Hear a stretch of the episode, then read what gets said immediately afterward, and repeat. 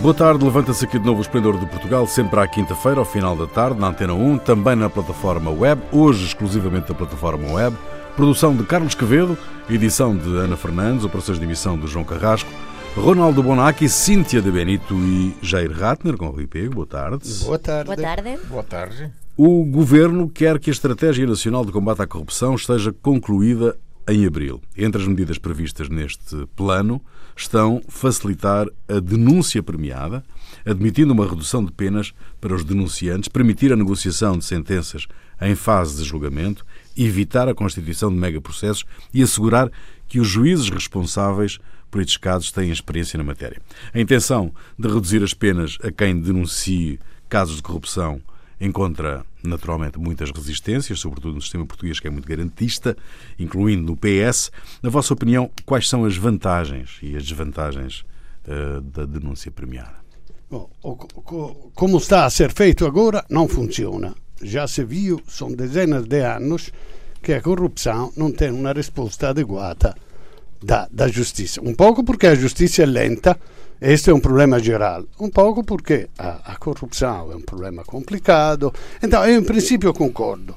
Seja mais meio em primeiro lugar, mais meios. Poi juízes especializados e gosto também da coisa de, de, de, de, de dividir os processos, porque o mega processo nunca acaba. Dividir em partes quando é possível. Eh. Agora, a cosa da, da, da, da delação premiada è una cosa per la quale io sono contra completamente, também porque mi pare che già esiste no sistema eh, português uma forma non de premiar o delator, che è una cosa, un abominio giuridico, è una forma de dar atenuantes a quem dá informações que possano fazer aprofundar as indagini, che se arrepende, quem... Agora, in principio, um criminal. Na, na, atual um... lei tem 30 dias para se arrepender, não é? Eh, esta cosa do arrependimento, na Itália se chamavam pentiti, i pentiti, nas mãos limpas na Itália. E, e, e, vabbè, deu algum resultado. Ma agora, os fins non giustificano os meios. Agora, un, un, un criminal che organizza, che poi queste cose sono organizzate con redes, una, un crime che è a corruzione e depois va tra, non so è un criminale, ma è un criminale non onesto, normale, dice io voglio rubare e accabò. No, che depois va a trair os seus colegas, è una cosa, na scuola erano sbuffos che erano, un buffo na scuola podia essere o rapazinho, bonzinho, che, che, che depois denunciava os colegas, ma ele era bonzinho, então de alguma era um Vabbè, era trattato male, ma in principio non era, ele è onesto. Eh. Ma un che era un dos cabecillas che fazia, che stragò a, a classe, a cosa, e poi va a dire no, no, foi ele, ele, ele. Cioè è una cosa abominabile. E allora, o direi o, o, a giustizia che va a premiare estos delincuentes que nem respeitam seus colegas honestos delinquentes, me parece, me parece uma coisa abominável. Ok, os fins non giustificano os meios, a qualquer nível. Per, perlomeno uh, teoricamente, no Estado de Direito, un criminal paga, depois se tem atenuante, tem atenuante. Oh, para além da questão da, da traição entre criminais e esta coisa terrível.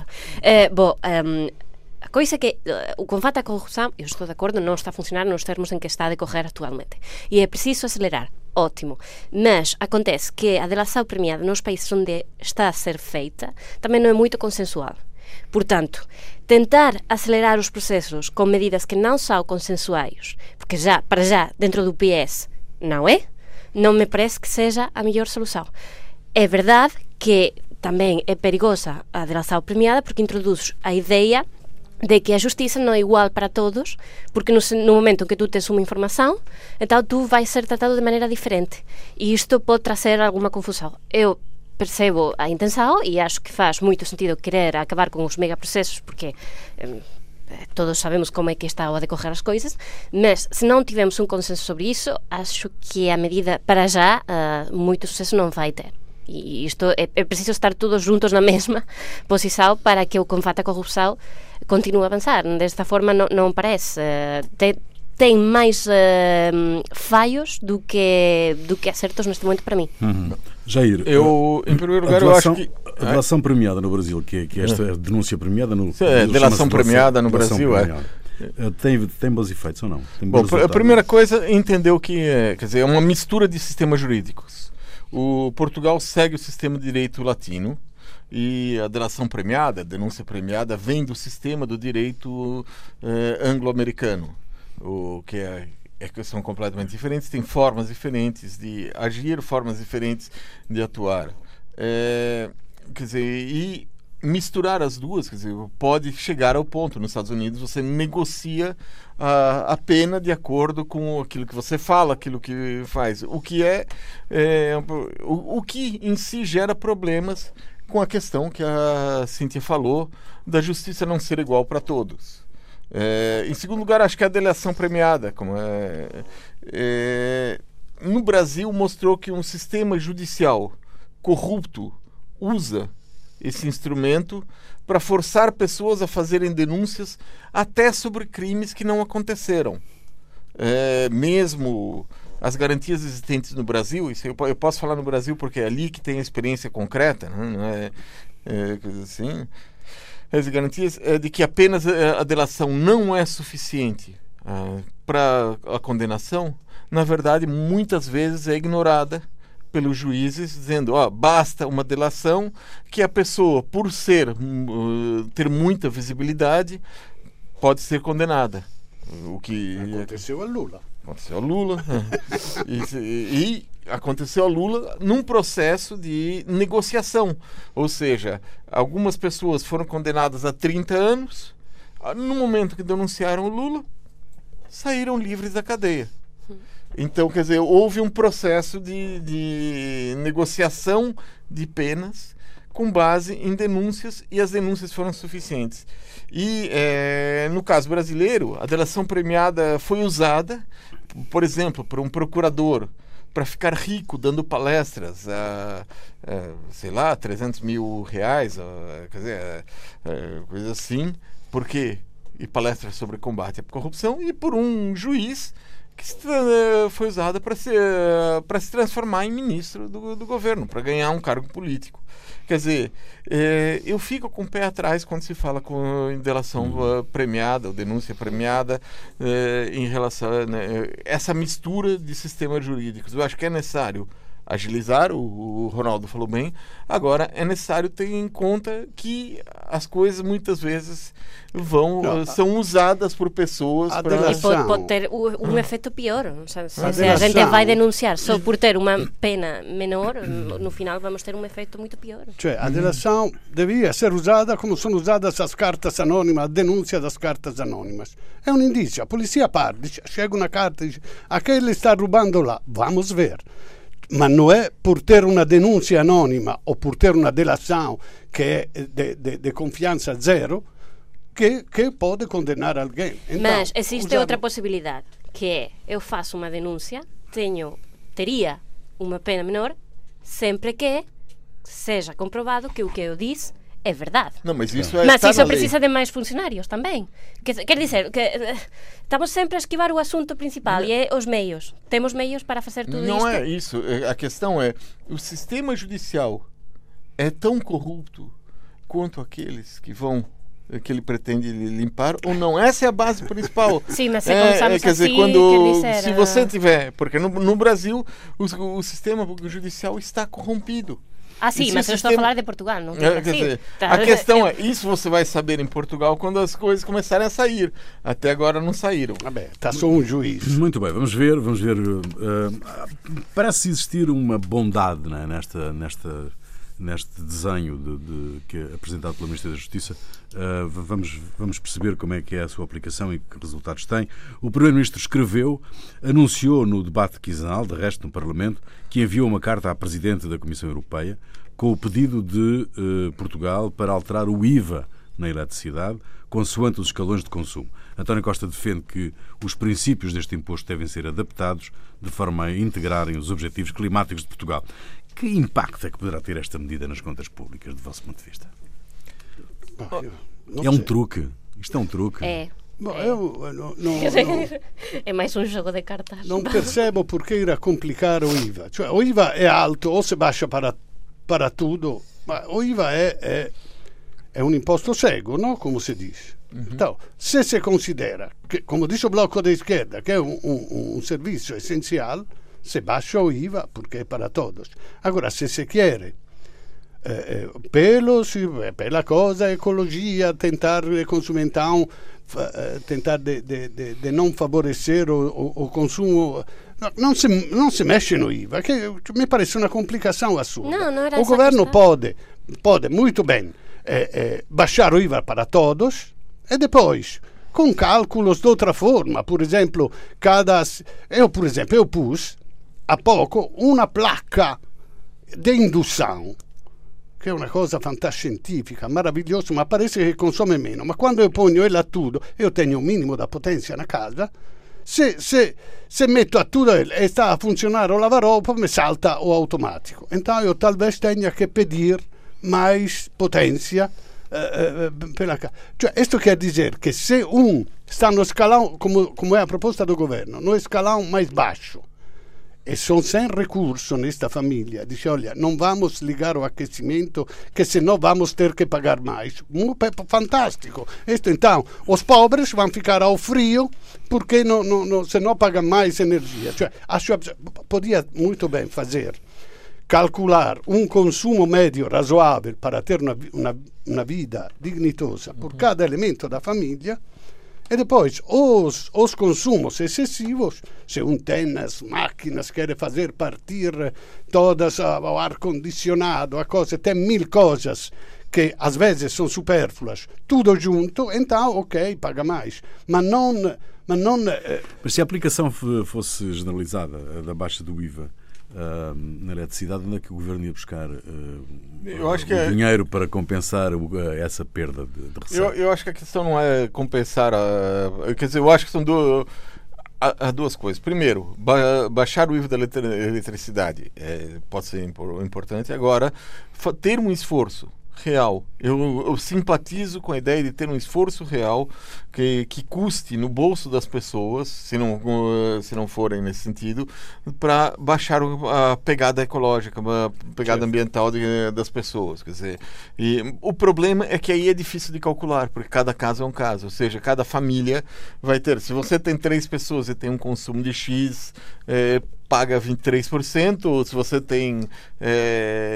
de- três pessoas e tem um consumo abaixo desse X, vai ter um, um- vai pagar menos. Isso pode ser uma coisa.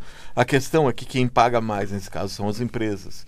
E então é possível com isso forçar as empresas a uma, uma redução do seu consumo, instalação de placas solares para obter eh, energia, para outras formas mas não é eh, in- de, de racionalização. incitando a consumar. Uma, uma empresa tem o seu processo industrial e não vai baixar o processo industrial porque Não é baixar o processo industrial, Ah, por coisa- é criar.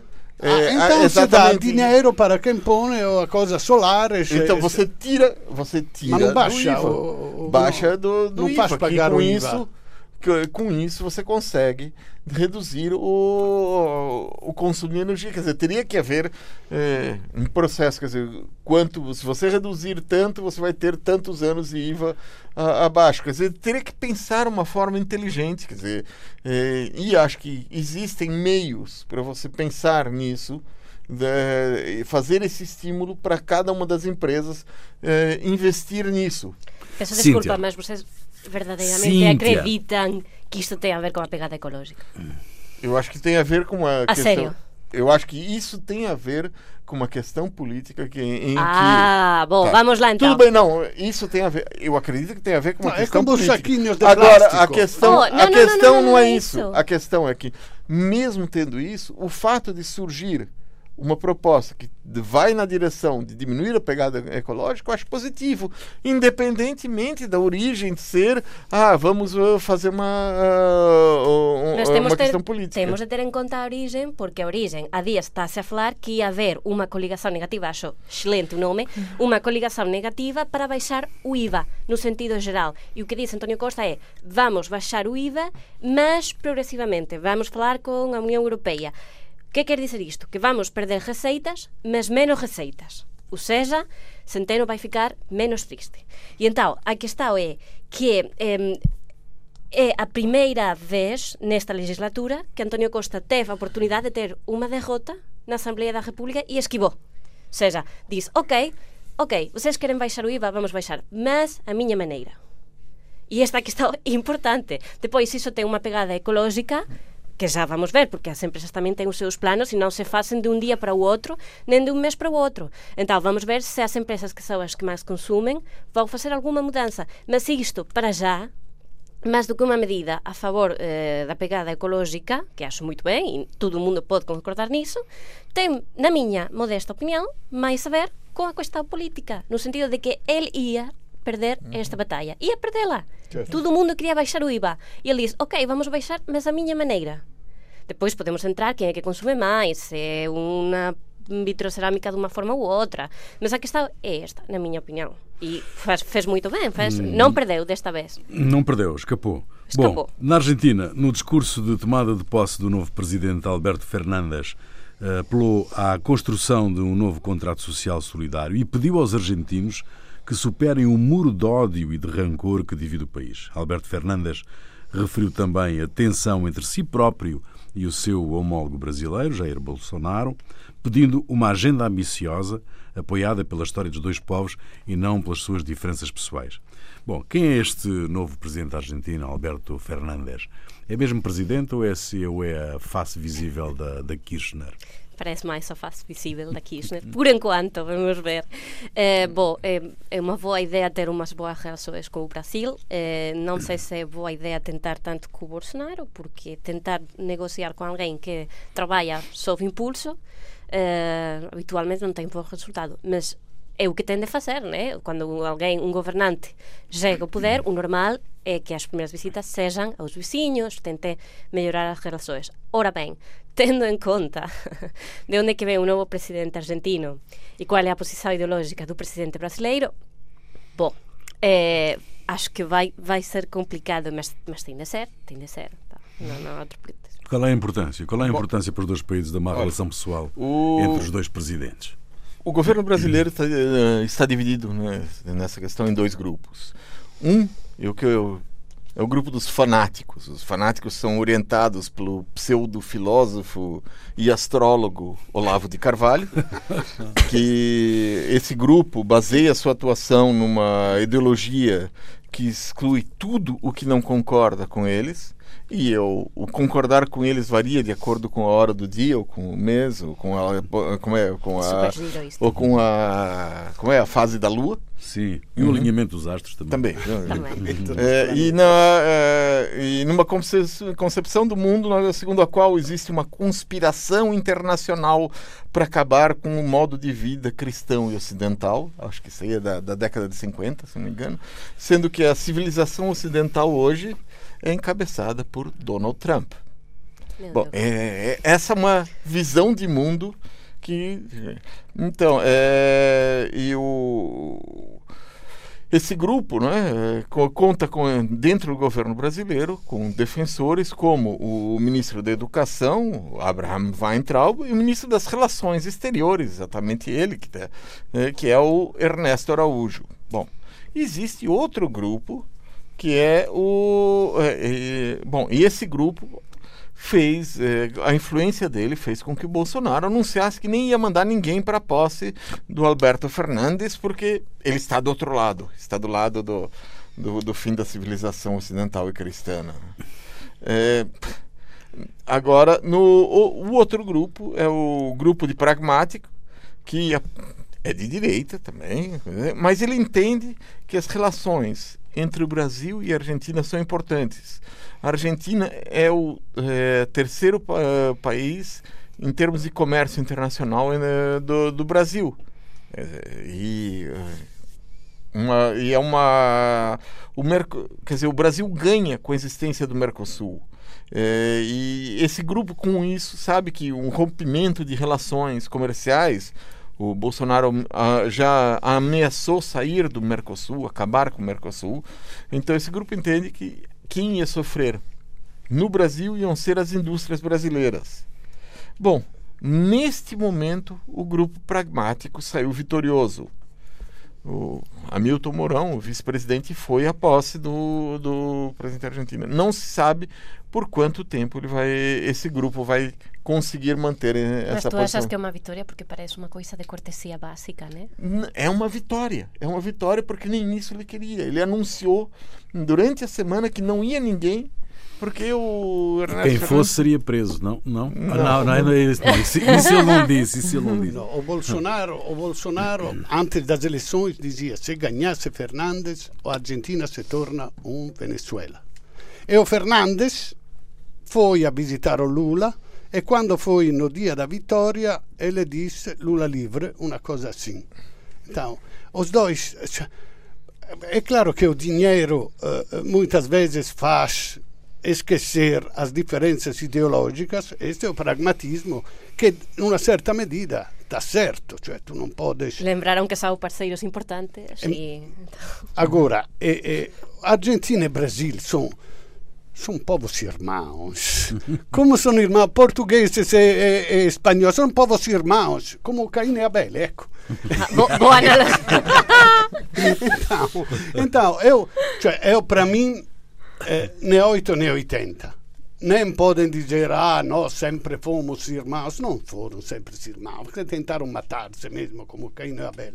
Nem pode ser, eh, eh, eh, fecho as fronteiras, porque, afinal, cioè, tem que haver um pouco de realismo. Estamos ali e somos sul-americanos e temos que fazer o bem do Sul-América, tentar encontrar um compromisso.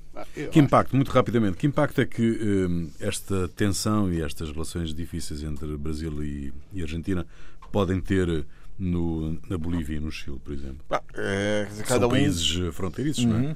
É, a questão é, hoje, o Chile está numa situação é, complicada, dizer, não sabe para que lado Tumultuada, vai, tumultuada, va- va- vai ser. é, vai haver uma, provavelmente uma constituinte que vai revogar a constituição herdada do Pinochet e vai co- instaurar uma con- constituição de acordo com o regime democrático que existe hoje no Chile. Isso provavelmente vai ser. Isso pode provocar uma mudança dentro do, do, do, do próprio Chile. Não sabe para que lado vai. A Bolívia, neste momento, está uma disputa. É, o, o golpe na, eh, na Bolívia foi é, feito um golpe. As eleições te- podem ter tido o- o- co- coisas não muito limpas dessas Sim, eleições. pode ter havido fraude. sim. Pode ter havido fraude, mas o- a solução encontrada foi da, da ditadura e é- essa não é a melhor solução, quer dizer, e cada lado vai empurrar para um lado, para o, o Evo Morales provavelmente já eh, ele afirmou que provavelmente vai sair do México e ir para o asilo dele na se asilar na Argentina. Então vamos ver que- como é que vai ser a situação. Vai tá em jogo, é um espaço de, de luta nesse momento. Bom, se o presidente argentino prioriza as relações com o Brasil desde o ponto de vista económico, que acho que faz falta, o que pode ser expectável é que tenha muito silêncio sobre algumas questões que venham a acontecer, quer na Bolívia, Quer no Chile. quer no Chile, acho eu. Ok, muito bem. Hum, vamos hum, saber agora o que é que vos fez perder a cabeça esta semana e vou começar por ti, Jair. Bom, é, no que vai ser uma medida claramente antissemita, o presidente dos Estados Unidos, Donald Trump, anunciou que decidiu emitir uma ordem executiva que considera o ju- judaísmo uma nacionalidade e não uma religião. A medida ela foi proposta pelo próprio genro dele, que por acaso é judeu, Jared Kushner, eh, Jared Kushner. E a, a justificativa da medida é que assim poderá ser mais fácil combater juridicamente a campanha de boicote aos produtos e investimentos dos territórios ocupados. Na realidade, ela acaba por colocar os judeus como um corpo à parte dentro da população dos Estados Unidos e passa a ser visto mais facilmente como um alvo de discriminação. Colocar eles, eles não são americanos, eles são uma outra nacionalidade aqui dentro. E isso, para mim, é o, o que me fez perder a cabeça. Cíntia. Bom, eu trago máis un tema de Natal eh, Nesta ocasión, unha felicitación eh, de eh, Vox En Cádiz, que era eh, os tres reis magos Desta vez todos brancos está levantou polémica porque todos gostamos de Baltasar. Na española é sempre que entras máis presentes as crianzas é o favorito de todos. E Baltasar desapareceu agora só os tres brancos. Eh, que está a felicitación nunca foi enviada mas iso non impediu que toda a imprensa levara a historia. E a miña que está o que me leva a perder a cabeza é por que continuamos a dar tanta importancia a coisas que nunca aconteceron na realidade e así continuamos a falar de Vox. que nunca aconteceu. Non foi enviada. Non foi enviada. Quer dizer, nunca circulou. A, a, a cometa. Eh? Tu, eu acho a felicitação. A felicitação, Ronaldo. Nunca foi Ah, enviada. ah, ah, ah. E, portanto, como nunca foi enviada, continuamos a falar de unha que está a facer polémica de unha que está que, na verdade, ninguén teve nas súas manos a felicitas a dos tres reis magos brancos. Por favor, vamos a acabar con isto, porque senão vamos ter Vox todos os días, estou farta. Non se pode continuar a falar disto. Ronaldo. Bom, ah, durante o último Black Friday, uma marca de cosmético sueca, a Foreo, puse a venda por inganno na internet o prodotto top deles, che è una maschera facial con algo di elettronico, non percebi ben, con un desconto del 96% por inganno. Então, invece che 279 dollari, po- ser posto a venda a 9,99. Ficou duas horas assim. E quando repararam, tiraram da venda, ma nessas duas horas foram vendidas, cioè for, houve eh, eh, 40 mil encomendas. 40 per un valor de cerca de 10 milhões de dólares. Então, o fundador desta empresa, depois do choque da perda, ele disse: Bom, o lado positivo é que afinal temos 40 mil clientes a mais. Exato. Muito bem. A música é tua, Jair. O que é que nos trazes? Bom, em 1985 surgiu um, em, em São Paulo o grupo Fellini, é um, com som pós-punk e mexeu com a cena musical paulistana.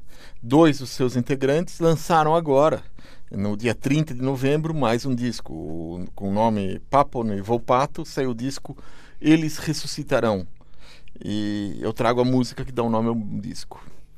Fica aí. Voltamos para a semana. Até lá.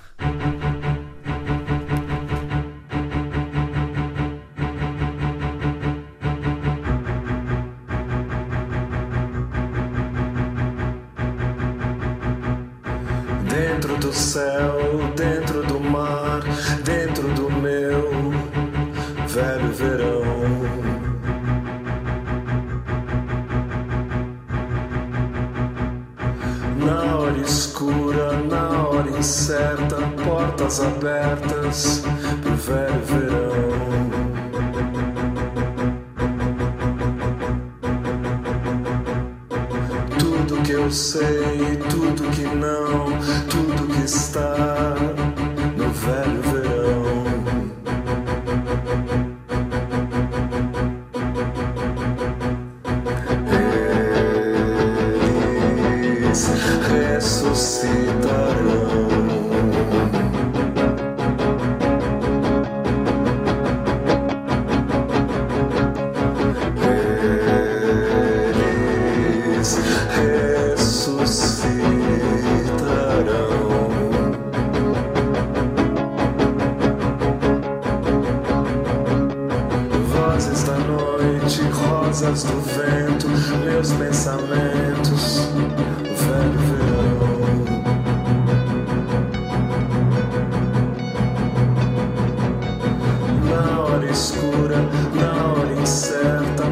portas abertas, no velho